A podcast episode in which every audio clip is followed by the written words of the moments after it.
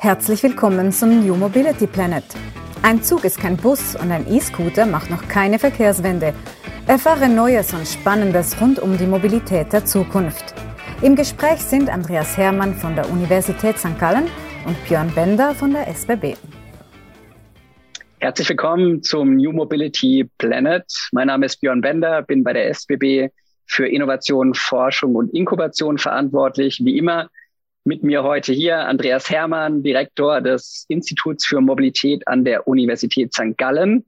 Und heute ähm, ja, haben wir einen ganz spannenden Gast aus äh, vielerlei Hinsicht bei uns, Khalil Bava von der Schweizerischen Post der ähm, Head of ähm, Espers Lab ist, dort also ein, ein digitales, ein innovatives Lab für die Post verantwortet, darüber hinaus aber auch Podcaster ist und der Gastgeber des Inno-Podcasts der Post und viel wichtiger oder am wichtigsten fast, Khalil, eine wahnsinnig spannende Persönlichkeit. Wir hatten uns da ein, zwei Mal drüber unterhalten. Du bist, glaube ich, ursprünglich Lehrer, äh, warst in, in ganz, ganz unterschiedlichen Rollen ähm, in deiner beruflichen Vergangenheit schon tätig, bist ähm, extremst engagiert auch in den USA, äh, in einem ja, Wahlkampfteam gewesen von, von Obama oder jetzt von Biden, also einfach sehr, sehr vielseitig äh, aufgestellt. Deswegen ähm, vielleicht auch so die erste Frage an dich, Khalil. Ähm, wie kommst du zur Schweizerischen Post und, und, und was macht die Rolle aus für dich, die du heute für die Post einnehmen darfst?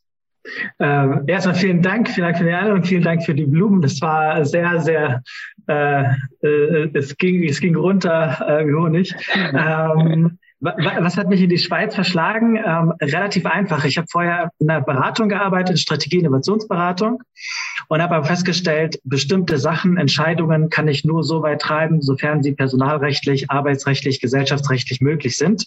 Und es gibt bestimmte Grenzen, über die geht man als Berater nicht hinaus. Das fand ich immer ein bisschen anstrengend und nervig und dachte mir so, nee, ich will nicht nur irgendwie empfehlen, was könnte denn oder auf einer Slide schreiben, was sollte jetzt der nächste Schritt sein, sondern tatsächlich sehr viel mehr auch in die, um in die Umsetzung, in die Gestaltung gehen. Und dafür kam meine Arbeitshypothese damals äh, in die Frage, naja, da muss ich einfach auf die Unternehmensseite wechseln und aus dieser Beraterrolle raus und habe dort über ähm, meine Freundin, aber, aber auch Kontakte, einen Hinweis, so Pink bekommen mit, hey, schau mal, bei der Post ist was ausgeschrieben. Und habe mir das angeschaut, äh, dachte mir so, ja, das klingt ganz spannend. Und wie das dann halt so ist, äh, bin ich dann durch den ordentlichen Prozess dann hereingekommen und habe vor jetzt etwa zweieinhalb Jahren ähm, durfte ich dann hier starten. Klasse, jetzt, jetzt schauen wir natürlich, äh, Andreas und ich, ähm, sehr, sehr intensiv vor allem auf die Mobilitätsthemen ähm, haben da natürlich auch als SBB auch aus, aus, aus meinem Verantwortungsbereich heraus eine sehr, sehr enge Schnittstelle mit Postauto, ne, einer Konzerntochter von euch. Ähm, wenn du jetzt aber so ein bisschen mal die Gesamtpostperspektive ähm, einnehmen äh, würdest, so was, was ist denn überhaupt das Espas Lab oder was ist deine, was ist eure Aufgabe in diesem Lab für die Post, ähm, für unsere Zuhörerinnen und Zuhörer mal kurz, kurz erläutert? Ähm, da, da, muss ich so ein bisschen versuchen, eine zweigeteilte Antwort zu geben. Die eine Antwort bezieht sich quasi auf den aktuellen Stand. Ähm, da fungiert das Aspas Lab als Inkubator für konzerninterne Innovationsprojekte. Ähm, wir haben jetzt inklusive Pandemie äh, zugegebenermaßen sogar, ähm, wir haben durch das, äh, durch die Entscheidung, dass es ein ESPAS Lab gibt, einen Ort gibt, wo viele Themen, die mit Innovationsmanagement zusammenhängen, ähm, sei es eine bestimmte Art und Weise der Raumgestaltung, die kreatives Arbeiten ermöglicht, sei es bestimmte Tools, sei es aber auch einfach die Ansammlung von Menschen, die sich mit dem Status quo nur so mäßig ähm, zufrieden geben können, sondern einfach Lust haben, an diesem Status quo dauernd was zu ändern und dadurch eine gewisse Energie ausstrahlen und das alles hat sich, ähm, hat die Konzernleitung jetzt, das war lange vor meiner Zeit, ähm, entschieden, wir möchten das mal versuchen, an einem Ort zu bündeln. Und haben das mal testweise getan und hat insofern der Test so gut geklappt, als dass dann die Post entschieden hat, jawohl, wir wollen, möchten das weiterfinanzieren und suchen dann halt jemanden, der das dann jetzt auch ähm, übernimmt. Das war dann in dem Fall ich. Ähm, also wirklich als, als äh, konzerninterner Inkubator. Ähm, und jene, mein, mein Anspruch, mein Versuch ist es, jene Innovationsprojekte, Entwicklungsprojekte bei der Post zu finden, von denen ich das Gefühl habe, sie sind für die Post strategisch relevant oder sie könnten es sein, weil sie einfach eine Option, eine Möglichkeit eröffnen, auf die wir vielleicht nicht ohne weiteres schauen. Und wenn sie, wenn ich sie finde, wenn ich die Menschen finde, wenn auch eine gewisse Grundfinanzierung äh, des Teamsetting gegeben ist, diese dann gezielt ins Lab zu holen und ihnen auf allen Ebenen, die es gibt, sei es operative Art, strategische Art, Coaching, Methodik, manchmal auch im konzerninternen ähm, Stakeholder Management, dort ihnen dann zu helfen, da wo es halt notwendig ist. Das ist die Aufgabe Stand heute. Die Post hat sich mit Beginn äh, des diesen Jahres eine, eine neue Organisation, eine neue Strategie gegeben. Ähm, diese sieht ein, es ist eine Wachstumsstrategie und sie sieht vor, dass wir nicht versuchen, den Status quo und den jetzigen Zustand, den wir haben, zu erhalten mit den entsprechenden Umsätzen und Margen, sondern dass wir sagen wollen, nein, explizit, wir wollen weiter wachsen. Und ähm, es gibt im Großen und Ganzen zwei Möglichkeiten, organisch oder anorganisch, also durch die Entwicklung von eigenen Angeboten oder durch den Zukauf von anderen äh, Angeboten, die man auf dem Markt hat und wo das Sinn macht aus einer Strategie heraus, aus dem Auftrag, die die Post heraus hat. Und ähm, die Post hat sich genommen, wir wollen an beiden, an beiden Hebeln arbeiten. Und es wird spannend sein zu schauen, wie das, äh, wie die Einzelnen funktionieren, wie sie auch im Zusammenspiel funktionieren. Und ähm, wir sehen gerade oder haben, ich nehme gerade wahr, dass viele Mitarbeitenden aus den ehemaligen Innovationsbereichen und Innovationsunits, dass die teilweise ähm, in verantwortlichere Businessrollen gerutscht sind, wenn man so will, was ähm, schon mal der erste Anzeichen ist, dass das davor ganz gut geklappt hat. Einerseits und andererseits auch die ähm, strategische Feinarbeit, die findet derzeit noch statt in den einzelnen kleinen Business Units. Und wir sind dabei, da in den laufenden vielen Gesprächen zu schauen, wo die strategische Ausrichtung im Detail hingeht und wie das Innovationsmanagement, sei es lokal in den einzelnen Divisionen oder zentral auf einer Konzernperspektive heraus, ähm, wie wir und ob wir dort ideal unterstützen können. Weil das muss aus meiner Perspektive muss das immer Hand in Hand gehen. Innovationsmanagement kann da unterstützen, wenn die strategische Ausrichtung auch entsprechend passt. Sonst kämpft man da miteinander und das bringt dann einfach in der Sache niemanden weiter. Ja. Was ähm, Andreas, was Karl ja so ein Stück weit beschreibt, ist ja auch an der Stelle eigentlich das Verschwimmen von, von Branchen. Ja? Also was du eben aus einer Innovationsperspektive dargelegt hast, ist ja die Frage eigentlich, ist der Hauptsektor der Post zukünftig immer noch die Logistik oder entstehen neben und mit der Logistik andere Geschäftsmodelle und wie werden die eigentlich innoviert oder am Ende entwickelt? Ne? Also deckt sich doch so ein bisschen mit der Personenmobilität, Andreas, ne, über die wir oft diskutieren. Genau, das war mein Gedanke auch. Äh, da konvergieren klassisch getrennte Industrien, äh, so wie wir das im Mobilitätsbereich auch haben, wo sehr viele zusammenkommen. Ähm, Kali, kannst du, darfst du uns da so ein bisschen Lust drauf machen auf die Post der Zukunft? Gibt es da so ein paar Themen, die du sagen kannst, in welche Richtung sich die Post da entwickelt? Ich kann das mal versuchen. Ähm, also äh, äh, explizit und sehr im Detail noch ein bisschen schwierig, weil da Tatsache Sachen noch äh, ein bisschen in Arbeit sind. Aber was ich sagen kann, ist, also die Post wird ein Logistikunternehmen bleiben, also was auf der einen Seite. Wir haben einen neuen Bereich äh, Logistic Services, wo wir das bisherige ähm, Postmail, also vor allem das Briefgeschäft, äh, direkte Werbesendungen ähm, und das Paketgeschäft jetzt in eine Division zusammengepackt haben. Ähm, allein die Pandemie hat schon gezeigt, dass beispielsweise ähm, die, die, die Reserven oder die, die Ressourcen, die wir auf bei der, bei der Postmail-Seite hatten, ähm, einfach dadurch, dass weniger Briefe versandet worden sind. Ähm, die konnten wir aber nutzen, um diese wirklich hohe, verdammt hohe Auslastung an Paketen, die, ähm, die uns ja seit, äh, seit Pandemiebeginn quasi beherrscht. Ähm, also ein weihnachtlicher Stand und zwar über das gesamte Jahr, ähm, dass wir das gesehen haben, dass wir das miteinander kombinieren können und dort einfach Ressourcen optimal miteinander äh, nutzen können. Also die Post wird und möchte und soll auch weiterhin, das ist auch ein Stück weit ihr Auftrag, ähm, Logistikunternehmen bleiben. Auf der einen Seite, dort, wo es tatsächlich dann spannend wird, ist, ähm, davon müssen wir einfach ausgehen. Die Zahlen äh, machen das seit Jahren deutlich klar. Ähm, wir alle schreiben nicht mehr so viele und gerne Briefe. Und ähm, das heißt, wir müssen schauen, wie wir einerseits dieses Geschäft, was gesetzlich gegeben ist, ähm, immer noch organisiert bekommen auf der einen Seite und auf der anderen Seite nehmen wir wahr, auf Grundlage vieler Studien, vieler Gespräche, dass das Bedürfnis nach einer wirklich sicheren und vertraulichen Kommunikation in der digitalen Welt schlicht und ergreifend enorm zunimmt und die Digitalisierung des Briefgeheimnisses. Das ist der zweite große Bereich bei Kommunikationsservices gebündelt. Dort, wo wir auf verschiedenen Ebenen äh, mit Angeboten an den Markt bereit sind, aber auch dort noch stärker uns aufstellen wollen. Einfache Beispiele sind äh, das E-Voting, äh, was in der Schweiz äh, recht erfolgreich ist, wo wir uns gut aufgestellt haben für die Zukunft. Einerseits und andererseits ähm, die Einführung des elektronischen Patientendossiers, was rechtlich, zertifizierungsmäßig, ich glaube, seit Dezember letzten Jahres dann jetzt auch wirklich in trockenen Tüchern ist. Und ich ehrlicherweise nur sehnlichst darauf warte, dass ich mein Patientendossier mal bald eröffnen kann, ähm, weil das etwas ist, was, wovon ich mir sehr, sehr viel erhoffe. Und das sind halt so Themen, wo sich zeigt, da muss das Vertrauen, die vertrauliche Kommunikation, ähm, die muss gewährleistet sein. Und bei der Post haben wir entsprechend ähm, Menschen, Ressourcen ähm, bereitgestellt, damit wir das auch gewährleisten können.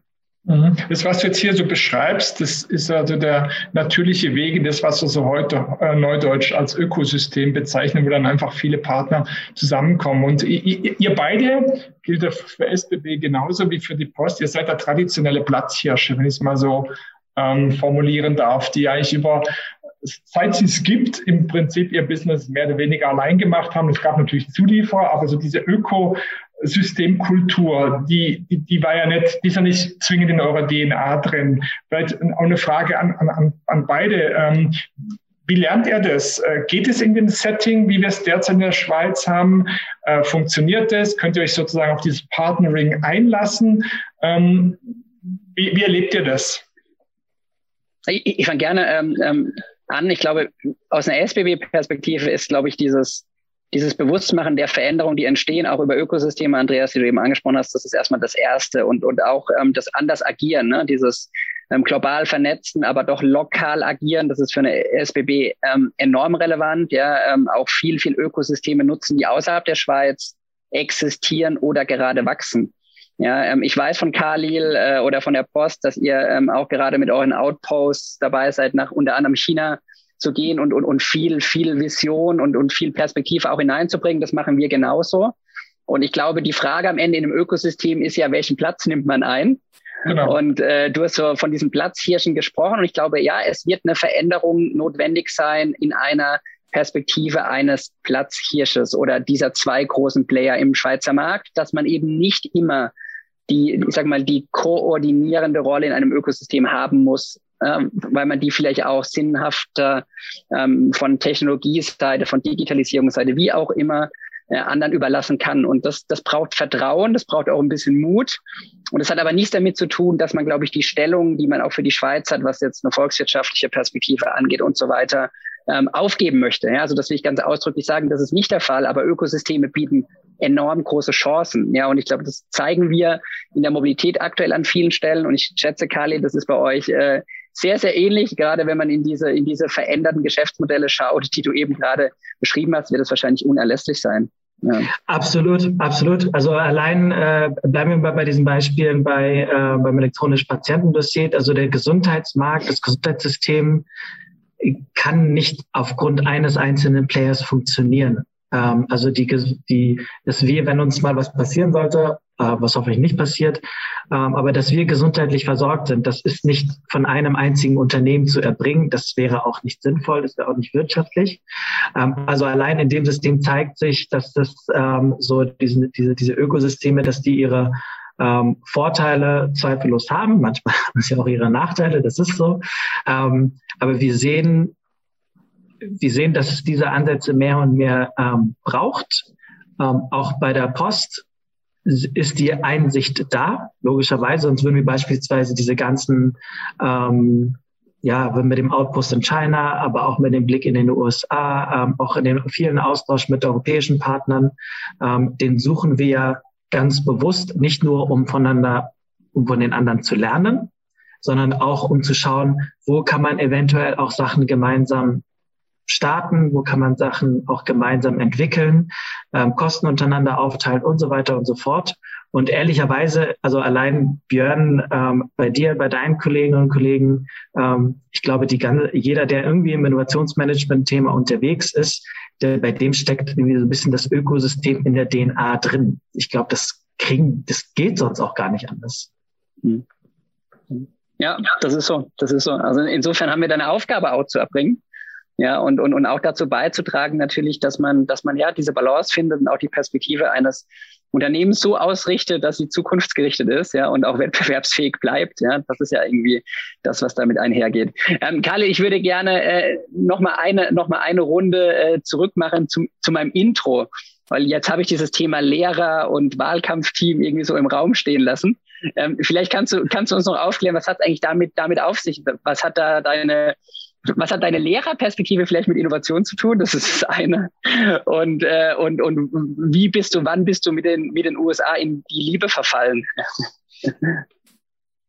Ui, also ich fange ich fang, ich fang mit dem Lehrerpart an. Ähm, also ich habe von der Ausbildung her, hattest du gesagt, ich habe Biologie und Sozialwissenschaften auf Lehramt studiert und habe dort nach dem Studium für mich beschlossen, ähm, Biologie kann ich unterrichten, habe lange genug im Labor gesessen, genug Tiere seziert, genug lange durch Mikroskop geschaut, kann ungefähr Kindern erklären, was mit Biologie auf sich hat. Sozialwissenschaften ebenfalls. Ich habe ähm, neben der äh, neben dem Studium im Deutschen Bundestag in der Hamburgischen Bürgerschaft gearbeitet und wusste ungefähr, wie, wie funktioniert Politik jenseits dessen, was in der Zeitung steht. Habe ich gesagt, auch das kann ich Kindern unterrichten. Bei Wirtschaft war ich ein bisschen dünn aufgestellt. Da dachte ich mir so, naja, ein paar BWL- und VWL-Vorlesungen, das, das kann es nicht gewesen sein.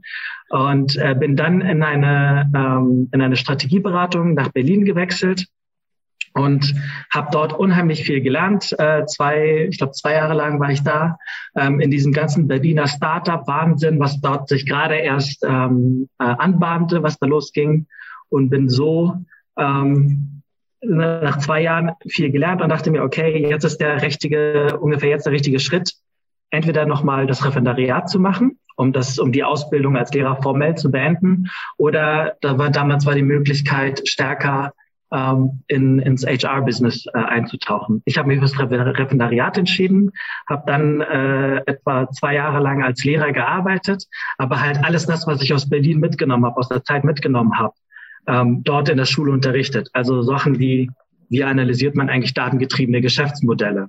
Warum sind eigentlich Facebook und Google so erfolgreich? Ähm, wie generiere ich eigentlich Ideen? Wie baue ich mein eigenes Unternehmen auf? Wie funktioniert eigentlich ähm, wie, funktio wie, wie, wie kann ich äh, beispielsweise mit einfachen Tools wie dem Lean Canvas oder Business Model Canvas Sachen auseinandernehmen und analysieren. Das habe ich äh, äh, äh spannende, unfassbar großartige Zeit, weil ich, äh, weil die, ich glaube, die Kiddies dann auch gemerkt haben, so der, also jetzt zu mir, ähm, der erzählt irgendwie anders und tritt anders auf und erzählt völlig andere Geschichten als das, was sie vorher gelernt haben. Ähm, das, aber dann auch für mich festgestellt, jeden Tag um 7.30 Uhr äh, pünktlich auf der Matte zu stehen. Ich bin kein Morgenmensch und das aber für die nächsten 30, 40 Jahre und wo ich ungefähr sehr, sehr gut planen kann, wie mein Leben ausschaut, das war mir zu viel der Sicherheit. Ich bin froh, wenn ich ungefähr weiß, was nächste Woche passiert. Ähm, ein größeres Maß an Sicherheit brauche ich eigentlich nicht. Deswegen war das Thema Lehrer dann auch für mich an der Stelle recht schnell beendet. Und die Liebe zu den USA, wenn ich ganz ehrlich bin, ich weiß nicht, woher sie kommt. Ich kann es nicht erklären. Ich weiß nur, dass ich seit ähm, seit etwa 20 Jahren immer mit riesigen, freudigen Augen auf alles schaue, was, in den, was mit den USA zu tun hat, auch US-Politik zu tun hat. Ähm, und seit jeher irgendwie da wollte, so häufig wie es geht, irgendwie in die USA zu fahren. Pandemiezeiten sind da extrem undankbar, weil das nicht äh, so ohne weiteres möglich wird. Ähm, und habe ein bisschen vielleicht auch dadurch bedingt mich angefangen, in Deutschland politisch zu engagieren, habe diverse Kampagnen in Deutschland, in Hamburg insbesondere organisiert und wusste, wenn ich lernen möchte, wie Campaigning, wie politisches Campaigning ähm, auf der Champions League-Ebene funktioniert, dafür muss ich in die USA. Das kann ich in Deutschland oder in Europa nicht lernen, dafür muss ich in die USA. Und dann ähm, ist es tatsächlich äh, 2016 bei der Hillary Clinton-Kampagne ähm, Erfolg, erfolgreich gelungen, dass ich dorthin konnte. Die Kampagne selber war leider nicht so erfolgreich. Mit den Ergebnissen mussten wir dann alle vier Jahre lang etwa leben. Ähm, und durfte ähm, drei, vier Monate lang einfach einmal die komplette Wahlkampfmaschinerie ähm, mal mitbeobachten, mitlaufen, mitmachen. Mega coole Zeit. Ich äh, profitiere bis heute noch davon, von, von diesen äh, 18, 19 Stunden Tagen, die ich da tatsächlich teilweise hatte. Ähm, und war letztes Jahr im Vorwahlkampf äh, bei Joe Biden. Ja, doch, ist genau, Joe Biden. Äh, bei Joe Biden in South Carolina unterwegs. Es war auch insofern eine wunderbar spannende Zeit, weil alles deutete sich darauf an, dass Joe Biden eigentlich die Vorwahl nicht gewinnt. Ähm, und es war irgendwie so ein bisschen eine Abschiedstour und es war alles schwierig. Und dann hat South Carolina aber den entscheidenden Boost gegeben und alle anderen Kandidaten weggespielt und Joe Biden war der Kandidat. Und das sei mir noch erlaubt, ähm, glücklicherweise auch äh, gewählter US-Präsident.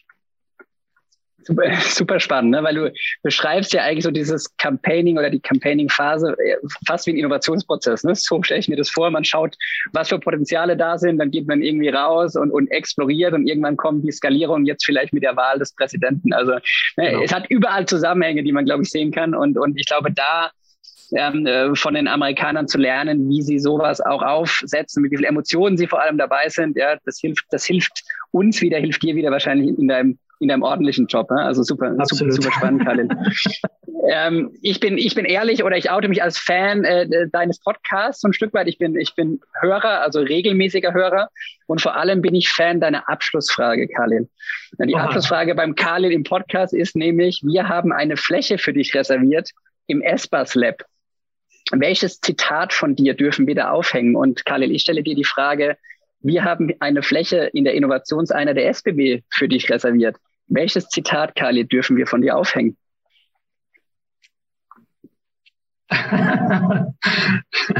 schönes, äh, schönes Ding.